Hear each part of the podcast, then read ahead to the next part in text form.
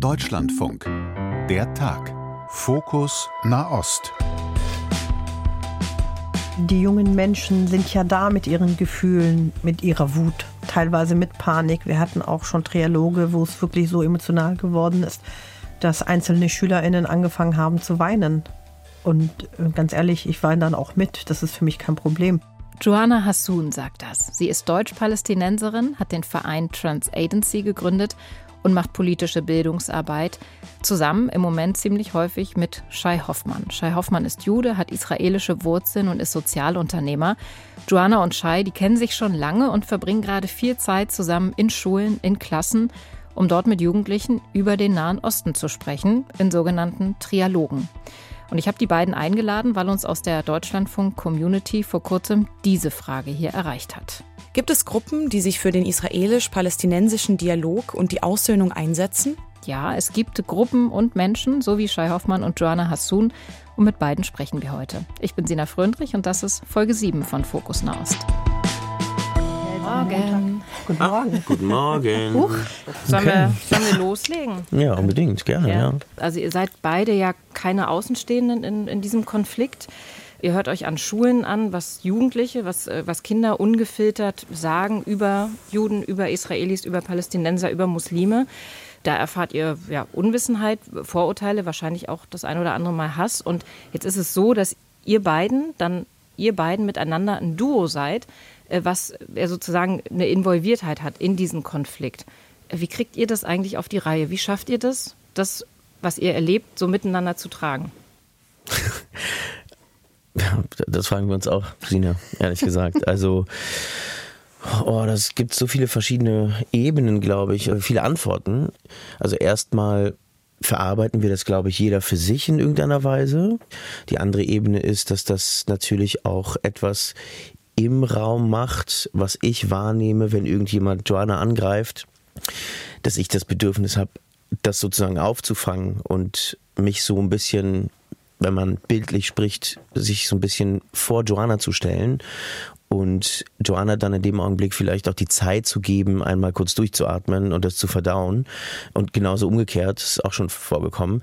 Und ich glaube auch ganz wichtig sind die Momente, in denen wir beide dann leider meistens im Taxi. Wir fahren, wir müssen gerade momentan von Schule zu Schule fahren und dann meistens ganz schnell ähm, von Schule zu Schule kommen und dann nehmen wir uns ein Taxi. Und meistens sind das die Momente im Taxi, wo wir einmal ganz kurz durchatmen und dann nochmal miteinander reden, wie das denn in dem Augenblick für dich war. Und, und auch reflektieren. Ja, das ist ja, absolut wichtig zu reflektieren und einmal darüber zu sprechen. Ähm, ich, ich frage mich auch, bin ich eigentlich abgestumpft gefühlsmäßig, wenn jemand zum Beispiel mir ins Gesicht sagt, hey, ich, ähm, ich finde, dass Israel kein Existenzrecht hat und das ist vorgekommen. So. Und dann frage ich mich, okay, fühle fühl ich, fühl ich das nicht? Verstehe ich vielleicht nicht die konkrete Bedrohung dahinter oder was das für Folgen haben könnte. Und irgendwie baut man so einen gewissen Schutz auf, so eine gewisse Resilienz, Buzzword, Achtung. Aber ich glaube, es ist wichtig, so eine gewisse Resilienz aufzubauen, damit wir eben genau diese Räume schaffen können, die wir schaffen in Schulen.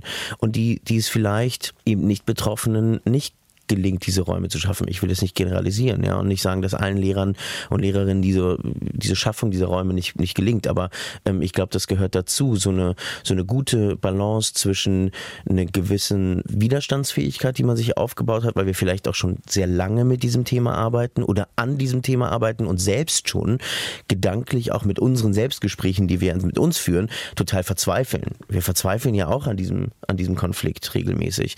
Und ich glaube, dass das hilft, diese lange Zeit äh, des daran Arbeitens, äh, gleichzeitig aber trotzdem sich zu öffnen und wir wollen ja über Emotionen sprechen und da kommen ja auch unsere Emotionen ins Spiel ähm, in diesen Räumen und gleichzeitig trotzdem aber uns ein Stück weit angreifbar machen. Und es gibt immer unerwartete Aussagen, finde ich. Also wir haben jetzt schon einiges gehört, aber manchmal gibt es immer noch Dinge, die, die, mich, die mich überraschen. Ich weiß nicht, wie es bei dir, Dorna?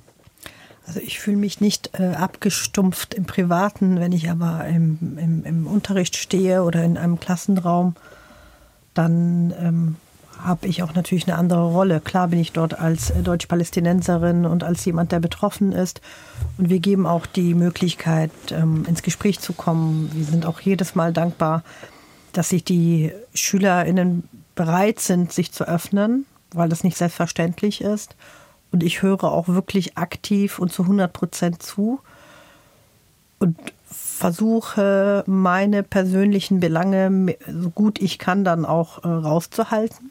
Das bedeutet aber nicht, dass das im Nachhinein etwas mit mir macht. Und wir hatten auch tatsächlich Situationen, ähm, beispielsweise, wo mir meine Identität abgesprochen wird, von Nicht-Betroffenen übrigens, nicht mal von Betroffenen. Und klar, in dem Moment bin ich, fühle ich mich ja, verletzt vielleicht, aber ich zeige das nicht. Ähm, ich bin, ich, ich hinterfrage das und äh, versuche herauszufinden, woher das kommt. Und wie wir beide das reflektieren, tatsächlich, glaube ich, haben wir nicht so viel Zeit, das also gerade also zu reflektieren. Im, Im, Taxi dann nur? Genau, im Taxi, in den mhm. Momenten, wo wir mal irgendwie, was selten vorkommt, fünf Minuten Zeit haben, miteinander dann in Anführungsstriche privat ins Gespräch zu kommen. Aber ich glaube, unser Vorteil ist tatsächlich, Shai und ich machen das ja auch nicht seit gestern, wir machen das auch schon sehr lange. Wir haben ja auch jetzt so unterschiedlichen Kontexten auch miteinander äh, gearbeitet. Und zusätzlich kommt noch hinzu, dass wir ein vertrauensvolles Verhältnis haben. Das bedeutet, selbst wenn wir, wir müssen nicht immer einer Meinung sein, aber selbst wenn wir nicht einer Meinung sind, nimmt er mir das nicht übel und ich nehme ihm das nicht übel, weil wir wissen, dass wir auch gerade aus unserer eigenen Betroffenheit heraus selber den Raum brauchen und auch den Raum geben müssen, um äh, mit der ganzen Belastung auch umgehen zu können. Das klingt ja nach einer, nach einer Meisterleistung. Also wir, eigentlich dürftet ihr beiden, wie ihr jetzt da nebeneinander im Studio sitzt, bei uns im Berliner Funkhaus, äh, das dürfte ja eigentlich, wenn man sich die Berichterstattung anguckt, so gar nicht gehen. Und man hätte ja vielleicht auch erwarten können, dass der 7. Oktober trotz eurer äh, langen Verbundenheit und Zusammenarbeit auch bei euch was aufreißt. Das wirkt so. Aber ähm, also alle Verbindungen, jüdisch-muslimische oder israelisch-palästinensische Verbindungen, die ich mir all die Jahre aufgebaut habe, wo wir auch in einem freundschaftlichen Verhältnis sind, nicht nur auf einem professionellen Ebene, sondern auf einem freundschaftlichen Verhältnis, die meisten davon sind nicht zerbrochen. Ganz im Gegenteil, wir fragen nacheinander. Meine jüdischen und israelischen Freunde fragen immer wieder nach mir und umgekehrt. Wir lassen uns nicht im Stich und ich, ich, ich muss das, glaube ich, so an der Stelle so sagen. Ganz im Gegenteil, wir halten viel mehr zusammen. Also die Menschen, die insbesondere betroffen sind, die ähm, hoch emotionalisiert sind teilweise. Wir halten viel mehr zusammen und versuchen nicht zu hetzen. Also wir versuchen, wir tun es nicht. Wir hetzen nicht, wir sind reflektiert und äh, gehen miteinander ins Gespräch. Von außen kommt leider der Druck auch an uns gerichtet, an jüdischen und muslimischen oder israelisch-palästinensischen Menschen, sich zu positionieren oder ja, eine Position zu haben. Ich, ich sehe das äh, ähnlich. Ich, ich finde oder beobachte zum Beispiel in meinem also ich bin auch auf Instagram und so und in den sozialen Medien aktiv.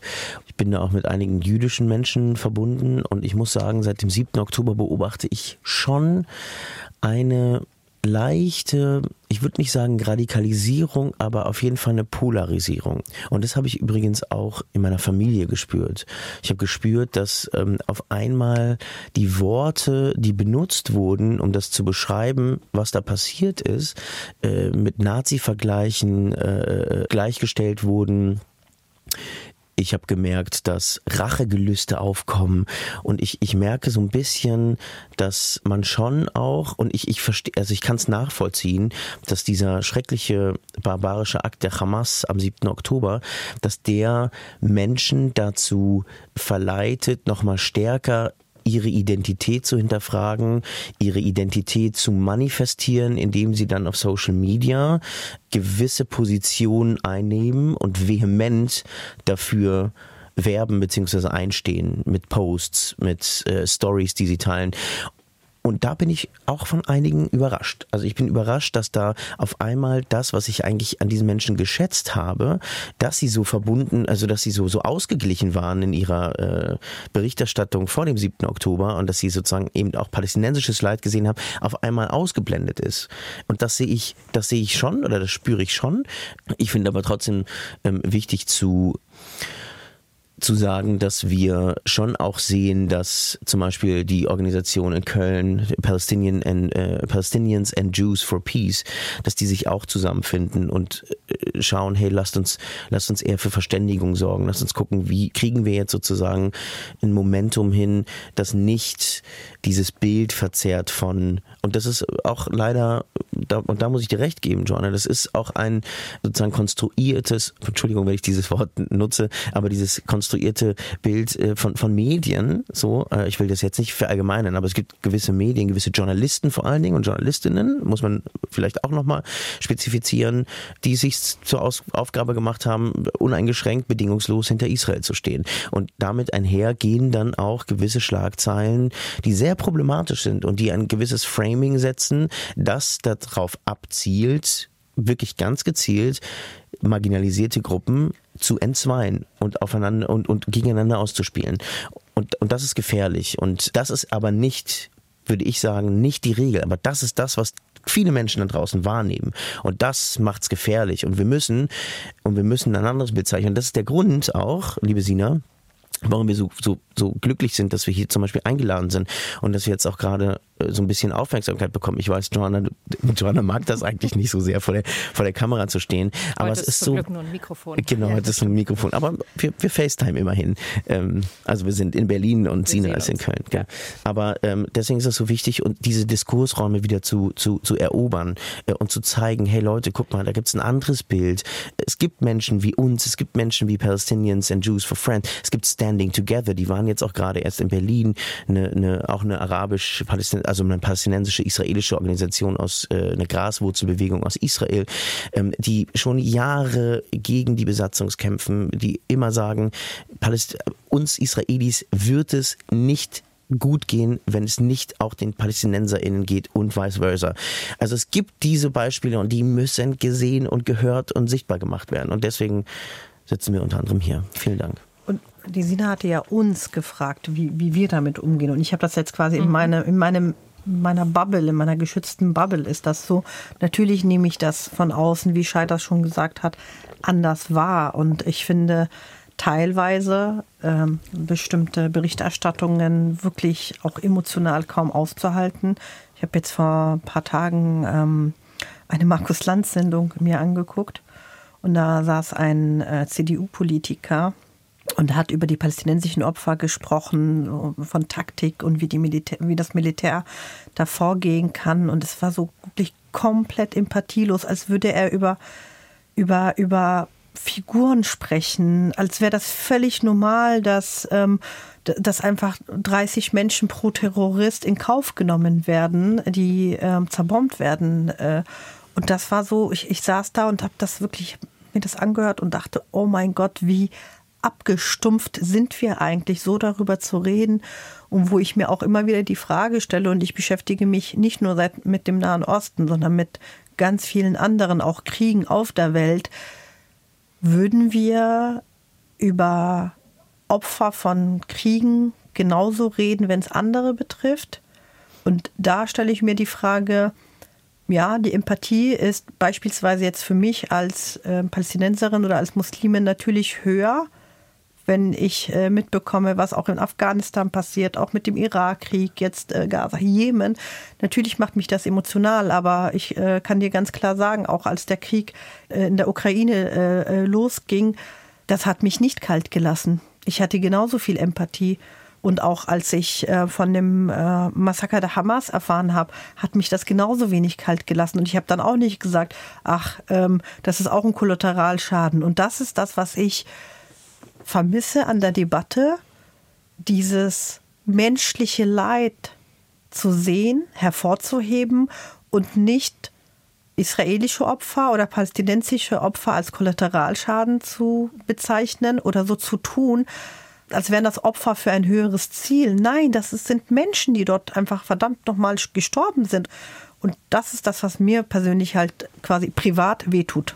Und wo steckt man das hin, wenn man, ähm, nehmen wir jetzt diese, diese Sendung, ähm, die dich dann emotional so aufgewühlt hat, wenn ihr dann am nächsten Tag äh, beispielsweise wieder den nächsten Schultermin habt, ihr geht in eine, in eine Klasse, in der ähm, ihr dann, ihr habt beide Beispiele genannt, dir wurde das die Identität abgesprochen. Du hast ähm, gehört, wie jemand das Existenzrecht Israels in Frage gestellt hat.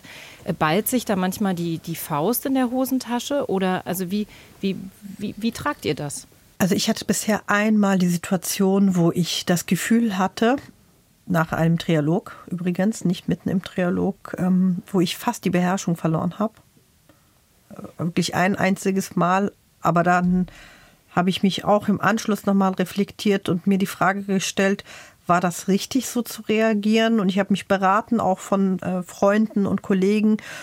Und selbst die haben mir gesagt, ich habe richtig reagiert. Wenn jemand so radikal A, mir meine Identität abspricht aus einer nicht betroffenen Perspektive und es um äh, antiimperialistische, antikolonialistische Theorien geht, muss ich mir nicht anhören. Ganz ehrlich. Also da sehe ich das auch nicht mehr als meine Aufgabe, weiter zuzuhören. Ich habe ja genug zugehört, anderthalb Stunden.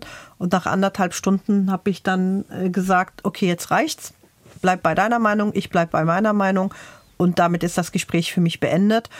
Ja, also es, es kommt vor, beziehungsweise bei mir kam das jetzt einmal vor und ich glaube, bei Schei war es auch einmal, wenn ich mich richtig erinnere. Ja, also Genau, ich, ich, ich versuche mir jetzt gerade so, herein, so, so rein zu versetzen, wie, wie, wie, wie ich, wie ich gerade so, so, so reagiere, wenn, wenn sowas kommt. Also ich, ich muss sagen, ich habe ganz oft meine, das ist eine Detailbeschreibung jetzt, aber ich habe ganz oft meine meine Hand in der Hosentasche und da sind Münzen. Und ich manchmal spiele ich mit diesen Münzen und ich habe das Gefühl, das beruhigt mich. Total trivial jetzt, ja, aber ähm, das ist zum Beispiel auch eine Art, das auszuhalten. Und ich merke oder ich beobachte ganz oft bei mir selbst und da musste ich, am Anfang fiel es mir wahnsinnig schwer. Ich mache ja schon lange auch so Begegnungsprojekte, war 2017 mit dem Bus der Begegnung unterwegs und so. Also treffe auch viele Menschen und höre sehr gerne zu, bin total neugierig und ich musste jetzt auch in Bezug auf dieses Thema Israel-Palästina, was ja nochmal eine andere Emotionalität mit mir hat oder mit uns hat, beobachte ich mich auch regelmäßig, wie ich manchmal auch diesen gerne so im Affekt handeln wo wollte und muss mich dann aber auch selbst kontrollieren, da jetzt nicht direkt darauf antworten zu wollen und ähm, den Fehler zu machen, den wahrscheinlich viele Menschen machen, nämlich dieses Kind oder diesen Jugendlichen oder die Jugendlichen dann sozusagen mundtot zu machen und sie zu unterbrechen in dem, was sie sagen. Und das ist eben genau das, was wir nicht wollen. Wir wollen eben erstmal einen Raum schaffen, in dem wirklich alles gesagt werden kann. Und das ist manchmal, also es ist es spricht sich so leicht über die Lippen, ja, zu sagen, wir wollen einen Raum schaffen, wo alles gesagt, aber manchmal ist das Gesagte so schmerzhaft und so schmerzvoll, ähm, dass ich mich dann schon frage, ist das, ist das der, die richtige Herangehensweise? Ich bin also aber der aus, Fest aus eurer Sicht die richtige Herangehensweise oder aus Sicht äh, für, für, für das Ziel, was ihr habt quasi für das, den Klassen? Ich glaube für das Ziel, mhm. genau. Weil du sagst, das Ziel ich glaube, jedes Mal, wenn wir rausgehen, haben wir das Gefühl, dass die Schüler und Schülerinnen, wir fragen immer am Ende irgendwie ähm, nach einem Feedback und wollen natürlich auch besser werden und wollen wissen, hat es denen gefallen, was hat es denen gebracht, was nehmen sie mit, äh, was können wir verbessern und so.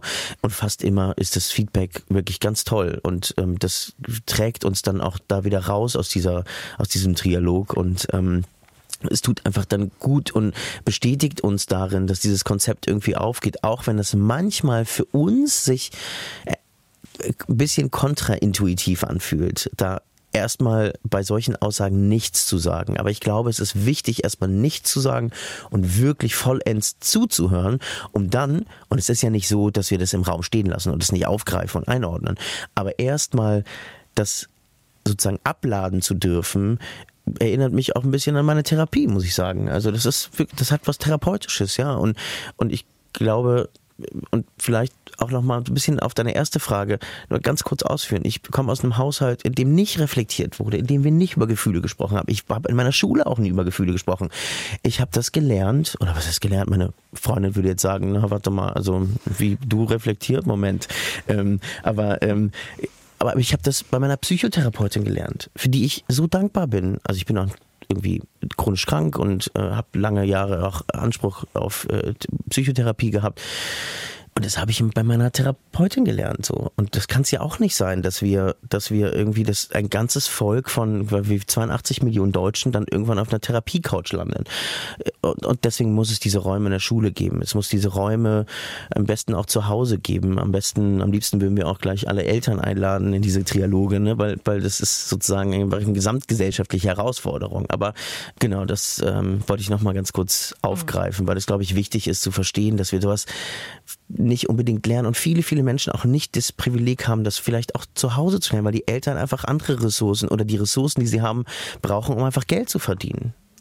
Und zusätzlich kommt ja noch hinzu, ich bin ja immer noch der festen Überzeugung, dass das, was wir anbieten, genau richtig ist, weil die jungen Menschen sind ja da mit ihren Gefühlen, mit ihrer Wut, mit dem Schmerz, ähm, teilweise mit Panik. Wir hatten auch schon Trialoge, wo es wirklich so emotional geworden ist dass einzelne SchülerInnen angefangen haben zu weinen. Und äh, ganz ehrlich, ich weine dann auch mit. Das ist für mich kein Problem. Ähm, und es äh, ist dann keine Schwäche, ganz im Gegenteil, es ist genau richtig, weil einfach diese jungen Menschen, diese zarten Seelen, ähm, die teilweise abgeschrieben werden von allen Seiten, die brauchen diesen Raum, jemanden, der ihnen zuhört. Und äh, ich bin da voll bei Schei. Eigentlich habe ich manchmal das Gefühl, wir sind da in so einer Selbsthilfegruppe ähm, oder in einer Therapiesitzung, kollektiven Therapiesitzung. Wir hören zu und versuchen auch, und das ist, glaube ich, auch etwas, was die jungen Menschen auch lernen können, vielleicht auch durch uns.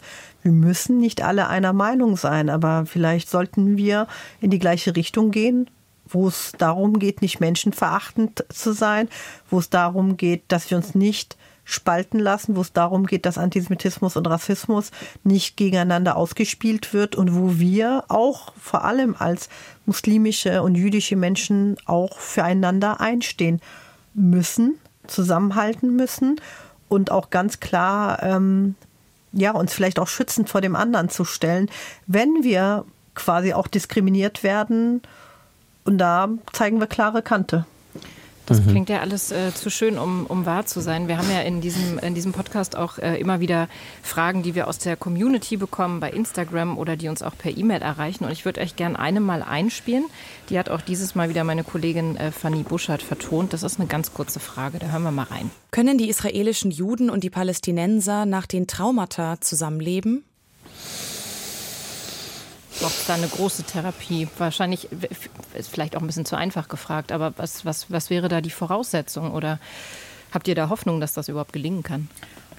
Also es muss eine Lösung her. Das ist das allererste. Also in erster Linie muss dieser Krieg beendet werden. In erster Linie müssen die Geiseln äh, freigelassen werden wenn das, wenn diese, wenn die erste Grundlage dazu geschaffen wird, dann braucht es tatsächlich so etwas ähnliches wie eine große Therapiesitzung oder Therapiesitzungen, wo sich nicht die radikalen, sondern die differenzierten Stimmen zusammentun, wo es Raum und Zeit gibt, auch zu heilen, weil es ist ein für beide Seiten auch für diejenigen, die bisher auch zusammengearbeitet haben, ein großer Vertrauensbruch. Und ich spreche nicht nur über die palästinensischen Gebiete Israel und Gaza, sondern auch in Israel selbst, wo auch Palästinenser leben. Also israelische Araber nennt man sie ja dort. Dort ist ein großer Vertrauensverlust da und dieser Vertrauensverlust muss erstmal aufgearbeitet werden. Und das werden nicht die radikalen Stimmen sein. Das bedeutet, in erster Linie müssen auch die jetzigen, ich sag mal, Regierungen oder VertreterInnen die haben dort nichts mehr zu suchen. Ob Netanyahu, ob Mahmoud Abbas, ob die Hamas, die haben dort sowieso nichts mehr zu suchen. Da müssen neue Stimmen her, versöhnliche Stimmen her, damit dieses Land, was ja eins ist geografisch, damit dieses Land auch zusammenwachsen kann. Und äh, ich muss da leider die Illusion nehmen, zu denken, dass das in ein Jahr oder in zwei oder in fünf Jahren getan ist. Ganz im Gegenteil. Das wird eine lange, lange Zeit sein, bis dieser, dieses Vertrauen wiederhergestellt wird. Und das kann auch erst passieren, wenn eine, auch eine Lösung gefunden wird, wie palästinensisches Leben um das Existenzrecht der Palästinenser nicht mehr in Frage gestellt wird und wo es zu Freiheit, Gerechtigkeit und Sicherheit für beide kommen kann, wo beide zusammenleben können, wo es nicht, wo palästinensische Menschen den israelischen Menschen nicht nur als Besatzungsmacht begegnen und umgekehrt israelische Menschen, palästinensische oder muslimische Menschen nicht nur als Bedrohung sehen in Form von Hamas, weil natürlich sind die palästinensischen Menschen äh, nicht äh, die Hamas oder auch nicht die Fatah. Und ganz äh, und, und umgekehrt sind die israelischen Menschen äh, nicht die israelische Regierung und auch nicht äh, die radikale Regierung, die jetzt auch seit äh, über einem Jahr dort äh, wütet und tobt und die Gesellschaft immer mehr spaltet. Also mir mir entgehen natürlich diese ganzen furchtbaren Fotos und Videos äh, in den sozialen Medien nicht, ähm, die vor allen Dingen auch seit dem 7. Oktober kursieren. Und, ähm, und manchmal frage ich mich echt, wie viel Schmerz kann eigentlich ein Mensch aushalten? Ich habe letztens ein Video gesehen, wo ein Papa sozusagen sein totes Kind hält in so ein Leintuch gewickelt und, ähm, und bitterlich weint. Und natürlich musste ich direkt sozusagen an mein Kind denken. Und, ähm, das ist interessant, dass du jetzt gerade gar nicht sagst, ähm, Vater von, also wo? Es ist ein Vater. Ja. Genau, es ist ein Vater. Es ist ein Vater von einem Kind. Das finde ich interessant. Genau, es war ein Vater von einem Kind, mhm. ähm, das niederkniete in, ja, um ihn herum und das dekodiert wahrscheinlich. Um ihn herum waren überall Trümmerhaufen und ich musste, boah, ich, mir ist so schlecht geworden. Ich dachte, und das ist sozusagen Alltag der Menschen dort. Jeder im Gaza oder in der Westbank, jeder in Israel kennt mindestens eine Person, die in diesem fucking Krieg umgekommen ist. Und ich frage mich wirklich, wie viel Schmerz kann ein Herz aushalten und wie viel Schmerz kann ein, ein Volk oder kann ein Kollektiv aushalten? Und ich glaube, dieses Trauma, das sitzt mittlerweile so tief und es ist generationell weitergegeben. Es wird Jahrzehnte dauern, bis dieses Trauma irgendwie geheilt ist. Und ich glaube, der einzige Weg, und es klingt wahrscheinlich viel einfacher, als es ist, aber ich glaube, der einzige Weg ist, dass beide anerkennen, dass diese Schmerzen, die beide haben, dass die einfach da sein dürfen und dass die da sind, weil einfach auch viele, viele Fehler von beiden Seiten begangen wurden. Und ich glaube, solange wir nicht zu diesem Punkt kommen, an dem das gegenseitige Trauma, dieser gegenseitige Schmerz und dieser Hass, der einfach da ist äh, und der sich perpetuiert ja durch diese ganzen Konflikte und Kriege, dass man nicht sich irgendwie in die Augen sehen kann und sagen kann, hey, dein Schmerz ist mindestens genauso schmerzhaft wie mein Schmerz und lasst uns doch jetzt probieren, irgendwie gemeinsam einen Weg und eine Lösung zu finden, damit wir einfach auch nicht mehr dahin kommen, dass ich irgendwann vielleicht um mein Kind trauern muss oder äh, Angst haben muss, es ins Militär zu schicken oder Angst haben muss, ähm, weiß ich nicht, an den, am, am Grenzzaun entlang laufen zu lassen, weil es da irgendwie einkaufen gehen muss und dann irgendwie erschossen wird oder so. Ich glaube, es geht einfach um die gegenseitige Anerkennung der Trauma, die, der Traumata, die dieser Konflikt ja, zementiert hat mittlerweile unter Generationen. Wenn ich nicht schlafen kann, dann gucke ich mir Reportagen an und nichts Beruhigendes, sondern tatsächlich auch, ähm, auch aus der Region, äh, aus Israel, Palästina, wo ich dann weil, vor allem. Weil du dir denkst, du kannst sowieso nicht schlafen, dann kannst du das noch oben draufsetzen. Oder? Genau, ich kann sowieso nicht schlafen und dann kann ich draufsetzen. Aber was ich damit sagen möchte, mhm. darin, darum geht es, dass in diesen Reportagen, ich gucke mir natürlich die versöhnlichen Sachen an, wo Menschen, Israelis und Palästinenser, jetzt erst recht zusammenfinden und jetzt erst recht sagen, wir brauchen eine Lösung und wir geben uns Raum, miteinander ins Gespräch zu kommen. Wir geben uns Raum, unseren Schmerzen anzuerkennen. Und das, was ich da sehe, diese Menschen, die auch jetzt nach dem 7. Oktober zusammenfinden, das gibt mir so eine starke Hoffnung, weil ich dann denke, genau darum geht es. Selbst die Menschen vor Ort, die Israelis und Palästinenser schaffen das, auch in einem akuten Fall, was gerade da ist, nach einem Massaker, nach einem Krieg oder mitten im Krieg, miteinander ins Gespräch zu kommen, dann frage ich mich, warum sollten wir das hier nicht schaffen? Es gibt so viele unglaubliche Persönlichkeiten auf israelischer und palästinensischer Seite, die Familienmitglieder verloren haben und die sagen, ich möchte nicht hassen. Und das müssten wir, auch diese Dynamik von diesen leisen, zarten Stimmen, die müssen wir lauter machen und die müssen wir nach Deutschland transportieren, um den Hetzern auf allen Seiten, egal welche Ideologie, das, denen müssen wir das entgegenhalten. Ich meine, wenn, ganz kurz, Sina, vielleicht noch ein, also ich meine, Krieg ist grausam.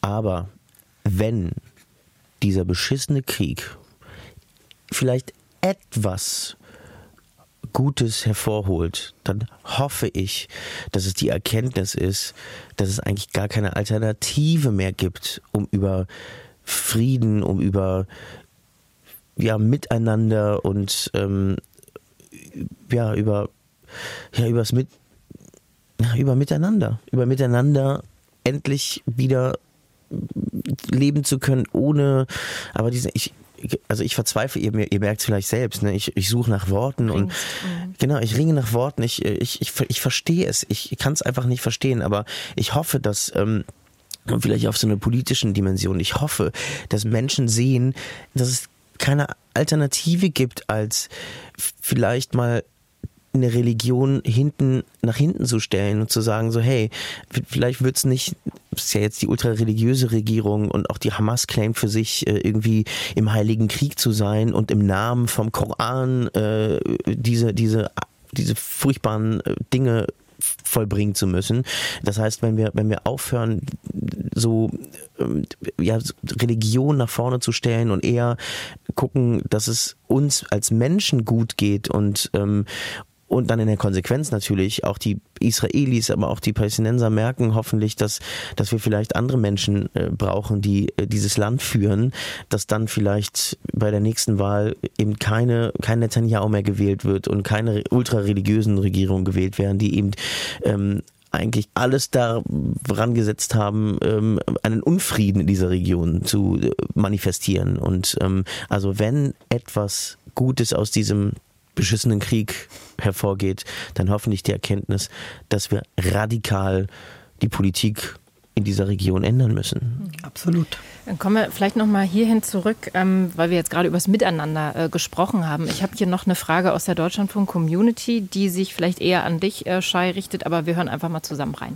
Wie und wo wird deutsche und israelische Freundschaft gepflegt und ehrlich gelebt? Ich nehme uns stets als getrennte Gruppen wahr. Hm. Hm. Deutsch, ja, Deutsch, deutsch-israelische Freundschaft. Also ähm, im Nachgang der Frage ähm, wurde sozusagen noch gesagt, und man meint damit nicht die offiziellen Feiertage oder mhm. Ehrerbietung mhm. aufgrund der gemeinsamen grausamen Geschichte, sondern im Alltag.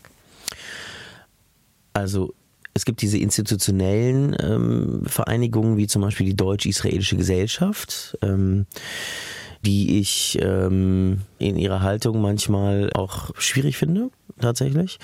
Aber ich. Ähm, Warum? Weil sie sehr konservativ sind und weil sie auch diesen Antisemitismus-Diskurs, der sehr fehlgeleitet ist in unserer Gesellschaft, so ein bisschen mit ihrem äh, Spin sozusagen an, anreichern und äh, er dadurch nicht und es dadurch nicht leichter wird, über Israel auch zu sprechen, beziehungsweise Israel, die Regierung Israels zu kritisieren. Ja.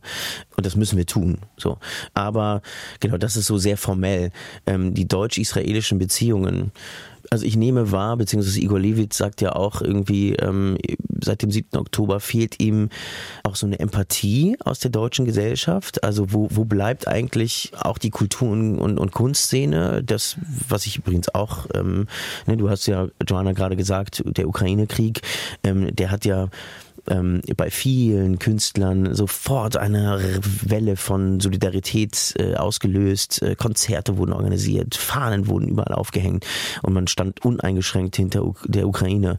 Und jetzt nach dem 7. Oktober, nach der Hamas, ähm, war das jetzt irgendwie habe ich das jetzt auch nicht so wahrgenommen unbedingt. Also von den Medien äh, habe ich das schon auch stark wahrgenommen. In der Tagesschau äh, heute haben sich klar positioniert, was auch richtig war am Anfang.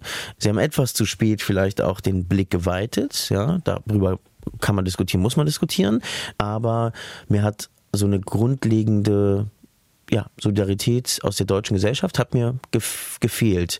Ich weiß nicht, was die deutsche Gesellschaft, ähm, ich sage das jetzt auch sehr pauschalisiert, ne? also meine Wahrnehmung ja von, ich, nicht nicht allen. Ich muss auch dazu sagen, ich habe sehr viele SMS bekommen. Ich habe sehr, sehr viele Nachrichten von Freunden bekommen, die sich erkundigt haben, wie geht's meiner Familie, die ihr, ihr Leid bekundet haben und ähm, mir auch ihre Solidarität ausgesprochen haben. Aber ähm, ja, wo passiert, um auf die Frage zurückzukommen, wo passiert eigentlich deutsch-israelisches, wie, wie wurde es genannt, Zusammenleben, Zusammenarbeit? Freundschaft. Freundschaft. Mhm. Ich glaube, und das ist zum Beispiel auch etwas, was wir immer wieder mitbekommen in der Schulklasse, ist, man ist sich vielleicht gar nicht bewusst, dass man Juden und Jüdinnen begegnet. Also ich meine, ich sehe ja auch nicht aus wie ein Jude und äh, also wie, sehen, wie sieht ein Jude aus, mhm. weißt du? Also ich, ich glaube, jüdisches Leben, und das ist ja das Spannende, das hat Deborah Feldmann auch bei Lanz gesagt, jüdisches Leben passiert nicht in, in, in, in Gemeindehäusern zum allergrößten Teil, ja, oder, oder in Synagogen. Viel, viel mehr Juden und Jüdinnen sind äh, Teil der Gesellschaft und äh, nicht einfach zu erkennen als Jude. Das heißt, dass man unweigerlich mit Juden und Jüdinnen, zumindest in großen Städten wie Berlin, Frankfurt, Köln etc., zusammenkommt, ist eigentlich fast sicher. Ne? Wie gibt, gibt man sich dann zu erkennen als Jude, ist eine andere Frage, aber jüdisches Leben ist total heterogen und das muss man, glaube ich, verstehen. Ähm, es gibt queere Juden, es gibt ähm, sehr orthodoxe Juden, es gibt aber auch säkulare Juden. Ähm, und es passiert, es ist da, es ist vielleicht unsichtbar und es gibt viele Bünde auch zwischen Deutschen und, und Juden, die vielleicht im ersten Blick nicht, nicht da zu sein scheinen, aber ähm, ich glaube schon, dass es da eine, eine gewisse Freundschaft und eine Verbundenheit gibt natürlich auch eine historische Verbundenheit. Wobei, wenn man sich auch wieder Studien anguckt, die Mitte-Studie beispielsweise, die, die zeigt irgendwie, wie Antisemitismus in der Mitte unserer Gesellschaft ist oder auch Rassismus einfach äh, in uns allen eigentlich ist, wenn man mal ehrlich ist, dann äh, macht mir das natürlich auch Angst. Aber ich glaube, es gibt viel, auch vielleicht auch unbewusste Verbünde. So. Joanna, du hast gerade einmal kurz gelächelt, habe ich gesehen an einer Stelle. Ja, ähm, es gibt im Arabischen das Wort Mansar. Eigentlich wäre das übersetzt wie Show. Und das ist das, was ich teilweise, also ich, ne, eigentlich habe ich gar kein Recht darüber zu sprechen, aber ich kann gerne trotzdem meine Gedanken dazu äh, mit euch teilen. Was ich erlebe, ist diese Showveranstaltung zu Gedenktagen, zu Feiertagen, wo das so aussieht, als hätte man eine deutsch-israelische oder deutsch-jüdische Freundschaft und Max Czolek nennt es äh, äh, Gedankentheater, glaube ich, oder Versöhnungstheater, so. Versöhnungstheater genau. genau. Ja, danke. Ich bin kein Freund von so von solchen Shows, muss ich gestehen. Ich bin eine Macherin, ich bin eine Praktikerin und ähm, ich würde jetzt sagen, Shai und ich und noch ganz viele andere jüdisch-muslimische Menschen oder palästinensisch-israelische Menschen leben das deutsch-israelische Freundschaft oder deutsch-jüdische Freundschaft, palästinensisch, muslimisch, was auch immer. Sie leben das in ihrem Alltag, indem sie gemeinsam Konzerte veranstalten, indem sie zusammen essen gehen, indem sie Dialogprojekte fördern, ähm, die vielleicht aber auch nicht so sichtbar sind. Und alles andere, diese Show, diese Mansard-Veranstaltungen bedeuten mir persönlich auch gar nichts. Auch wenn ich, und das ist jetzt wahrscheinlich hart für viele, das so zu hören aus der Mehrheitsgesellschaft, dieses nie wieder am 9. November das zu lesen, was so im Grunde genommen einfach immer nur Copy-Paste ist, jedes Jahr ohne eine Veränderung, ohne eine tatsächliche Veränderung. Ich sehe mit meinen eigenen Augen, wie Antisemitismus in der Mitte der Gesellschaft ist, wie der Rassismus steigt, wie viele aus der Mehrheitsgesellschaft gar kein Bewusstsein haben, was Antisemitismus ist und was Rassismus ist und auch für mich als Palästinenserin, wie oft ich das erlebe, dass mich jemand ungefragt mir einfach seine Meinung mitteilen möchte, wie schlimm es ist, was die Israelis mit den Palästinensern machen. Und sie davon ausgehen, dass sie bei mir als Palästinenserin an der richtigen Adresse ist, um mir quasi ihre, ihre Israel-Kritik, ich nenne die jetzt mal so, äh, quasi loszuwerden. Und andererseits natürlich muss man eine berechtigte Kritik gegenüber äh, Israel äh, fahren. Aber wenn wir mal ganz ehrlich sind, wenn wir verstanden hätten, und ich sage das jetzt nicht als Palästinenser, sondern als Deutsche, wenn wir verstanden hätten, wie gefährlich Antisemitismus und Rassismus sind, hätten wir keinen Anstieg von rechten Ideologien, nicht nur in Deutschland, sondern in ganz Europa. Und ich finde das unglaublich fatal. Entschuldigung, da muss ich wieder lachen, wenn unser Bundeskanzler sich im Bundestag hinstellt und sagt, Antisemitismus hat in Deutschland keinen Platz. Und dann sitzt, sitzt in der Opposition einfach Rechte. Die und die sind in, in die AfD und die sitzen in, in ganz Deutschland in den Kommunen. Und nächstes Jahr haben wir Wahlen und das wird auch noch spannend. Und die Frage, und, oder wenn sich die CDU hinstellt, und es ist nicht übrigens nicht die CDU, im Grunde genommen könnte ich jetzt mit allen Parteien abrechnen, die versuchen am rechten Rad zu fischen. Und das meine ich mit, wir haben es nicht verstanden. Und dann hilft auch keine Showveranstaltung zu deutsch-israelischer Freundschaft. Das nützt mir nichts. Das nützt mir als Palästinenserin nicht und das nützt Shai als äh, deutschen Juden nicht. Punkt. Ich finde es total spannend, Sina. Ich möchte nochmal mm. einen Gedanken teilen. Ich meine, was erwartet man denn eigentlich von einem Freund oder von einer Freundin? Ne? Also die Erwartung von einer Freundin ist doch eigentlich, wenn man wirklich eine tiefe, ehrliche Freundschaft hat, dann möchte man doch eigentlich von dieser Person wissen um, und vielleicht auch reflektiert bekommen, wie man sich verhält, was man verändern kann. Man kann, man möchte über Gefühle sprechen können. Äh, man möchte sich einfach geborgen fühlen können. Und ich habe ein bisschen das Gefühl, dass diese deutsch-israelische Freundschaft im Prinzip da aufhört, im Prinzip an der Landesgrenze aufhört. Ähm, und zwar, wenn es dann um Kritik an Israel geht, dann auch leider unsere AußenpolitikerInnen ähm, oder äh, unser Bundeskanzler keine ja, klaren Worte findet. Äh, keine klaren Worte in Richtung der israelischen Regierung oder die Staatsräson, von der gesprochen wird, die, die, die Sicherheit Israels sei deutsche Staatsräson, was äh, absolut richtig ist, ja, gar keine Frage. Ähm, aber äh, lasst uns doch bitte die Staatsräson nicht bedingungslos im Raum stehen lassen, sondern diese Staatsräson an an Werte knüpfen, an demokratische Werte knüpfen. Und das, was in den letzten Monaten in Israel passiert ist, zeigt, Netanyahu will mit seiner Justizreform die Demokratie abschaffen. So. Und ähm, ich glaube, das ist ganz wichtig. Den palästinensischen Staat komplett äh, quasi, oder was heißt der palästinensische Staat? Dass, dass die Palästinenser grundsätzlich gar kein Existenzrecht mehr haben. Das hat er sogar eigentlich ganz offen mit Groß-Israel in der UN-Versammlung so gezeigt. Ja, wir haben ja, es sitzen ja einfach mhm. faschistische, ultrarechte religiöse Minister in der Regierung, die ganz offen, die aus der Siedlung, Siedlerbewegung kommen und die ganz klar sagen, hey, ähm, es soll keinen palästinensischen Staat geben. Also die sitzen in der Regierung. Das heißt, von einem Freund erwarte ich doch, dass er mir doch ehrlich zurückspiegelt, dass ich bitte doch Menschenrechte einzuhalten habe. Und ich habe das Gefühl, dass eben auf so einer politischen Ebene das eben nicht äh, gewollt ist, sondern es soll eigentlich nur darum gehen, aus der Sicht Israels, dass ähm, die Sicherheit der Juden und Jüdinnen in Deutschland doch bitte mit allen Mitteln geschützt werden sollte, was auch richtig ist. Aber wenn es darum geht, uns zu, in Anführungsstrichen, zu kritisieren und uns zu zeigen oder zu sagen, so, hey, äh, auch palästinensisches Leben ist wichtig und bitte ähm, ermöglicht doch eine Zwei-Staaten-Lösung, da so weit reicht die Liebe in der Freundschaft dann doch nicht.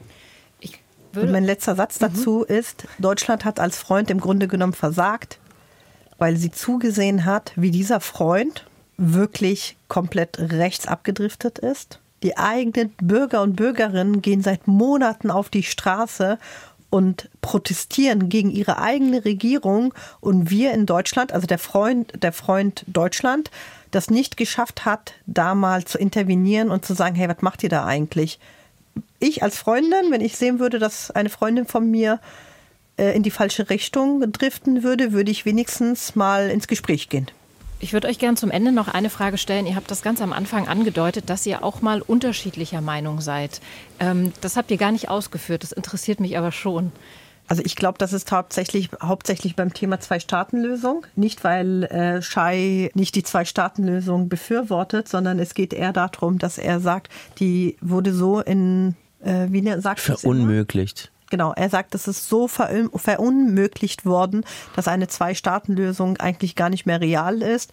Und ich, das ist wieder meine Perspektive natürlich als Palästinenserin, dass ich dann sage, ohne eine Zwei-Staaten-Lösung wird sich niemand zufrieden geben. Die palästinensischen Menschen werden sich nicht ähm, damit identifizieren können, zu sagen, vor allem nach 75 Jahren, so und jetzt ist unser Recht auf einen, auf einen eigenen Staat äh, verunmöglicht worden. Und äh, das ist tatsächlich eine der Differenzen. Ähm, also jetzt nichts Gravierendes, es sind einfach nur. Es sind inhaltliche Fragen tatsächlich. Genau, beziehungsweise also Detailfragen, Detailfragen, vermutlich eher. Mhm. Mhm. Ja, die Zwei-Staaten-Lösung, die ähm, ist natürlich wichtig. Also ich meine, ich will nochmal klarstellen, in meiner Utopie gibt es ein Israel und ein Palästina. Ja, aber ich habe äh, das große Glück, sozusagen auch viel in Israel gewesen zu sein äh, und, und auch äh, sein zu dürfen, weil ich da Familie habe. Und ich bin ähm, auch viel in der Westbank slash Judäa und Samaria slash besetzte Gebiete slash Palästina, muss man ja, so, so gehen wir übrigens auch in die Schule. Westjordanland, genau, danke. Aber genau das alleine schon, welche Begrifflichkeiten nutze ich denn, das ist hochpolitisch und dafür würde ich wahrscheinlich dann angegriffen werden. Aber ich habe ähm, vor nicht allzu langer Zeit angefangen, wirklich da auch einzutauchen in die Westbank. Ähm, ich sage jetzt mal Westbank und mir angeguckt, wie ist denn eigentlich dieser strategische Siedlungsbau vorangetrieben worden, äh, worden seit 1967. Und alles, worauf dieser Siedlungsbau ab zielte, hatte zum Ziel, quasi ja, Palästina zu verunmöglichen. Und zwar in Form von Infrastruktur, in Form von Beton, das gebaut wurde, Hochhäuser. Wir sprechen von Siedlungen. Viele Schüler und Schülerinnen in Schulklassen wissen gar nicht, dass Siedlungen keine Wellblechhütten sind, die man einfach zusammenpacken kann und irgendwie 50 Kilometer weiter nördlich wieder aufstellen kann, sondern das sind Städte, das sind große, relativ mittel, mittelgroße Städte, in denen Tausende von Menschen leben. Das heißt, dieses immer wieder gebetsmühlenartig positionieren auch der, der, der Außenminister und Ministerinnen Deutschlands äh, für eine Zwei-Staaten-Lösung und im nächsten Schritt aber nicht klar zu fordern, hey, zieht bitte die Siedlungen äh, zurück, baut sie zurück oder überlasst sie Palästinensern, ähm, ist in meinen Augen einfach nicht zu Ende gedacht. Und ähm, ich finde, die deutsche Regierung sollte, also erstmal sollten wir alle Schulen äh, und alle SchülerInnen in Deutschland nach Israel und Palästina bringen. Äh, nicht nach Mallorca oder nach Sylt und Föhr, wo ich äh, auf Klassenreise war, sondern nach Israel und Palästina. Jeder und alle dürfen bitte sehen, ähm, wie dieses Land aussieht, wie die Menschen dort leben, wie toll eigentlich auch dieses Land ist. Und jeder soll auch die PalästinenserInnen kennenlernen, nach Ramallah fahren. Und das, das kann man als Deutscher übrigens und als Deutsche. Äh, da muss man quasi ein bisschen mehr reisen, aber das kann man machen. Also bitte alle, die jetzt zuhören und vielleicht nach Israel fliegen, äh, unbedingt auch nach äh, in die Westbank eintauchen. Trotz Warning, Warnung auf Navi, dass du ein gefährliches Gebiet betrittst. Genau. Aber was ich sagen möchte, ist bitte, ich glaube, Deutschland muss unbedingt sozusagen, wenn es A sagt, nämlich für eine Zwei-Staaten-Lösung eintritt, muss es auch unbedingt B sagen. Und das passiert aber nicht mehr. Und das geht nicht zusammen, weil das ist dann irgendwie, wie sagt man, ein Feigenblatt. Shai, Joanna, ich würde hier gerne einen Schlusspunkt setzen. Danke, dass ihr zu Gast wart im Podcast. Danke für die Einladung, Sina. Ja, vielen Dank. Das war Fokus Nahost, unsere Sonderausgabe von der Tag am Samstag. Und das war die vorletzte Folge in diesem Jahr. Wenn ihr andere intensive Perspektiven hören wollt rund um die Ereignisse im Nahen Osten, dann empfehle ich euch die anderen Folgen, unter anderem mit Arif Hajjaj, Nathan Schneider, Daniel Gerlach, Deborah Schnabel, immer samstags im Feed von der Tag. Und kommende Woche sind dann wie in Folge 1 noch einmal zu Gast Offa Weidmann und Benjamin Hammer. Wenn ihr Fragen an die beiden habt, schickt sie uns gerne an imfokus.deutschlandfunk.de. Vielleicht hören wir uns dann wieder. Bis dahin hört gerne weiter. Ich bin Sina Fröndrich und sagt Tschüss.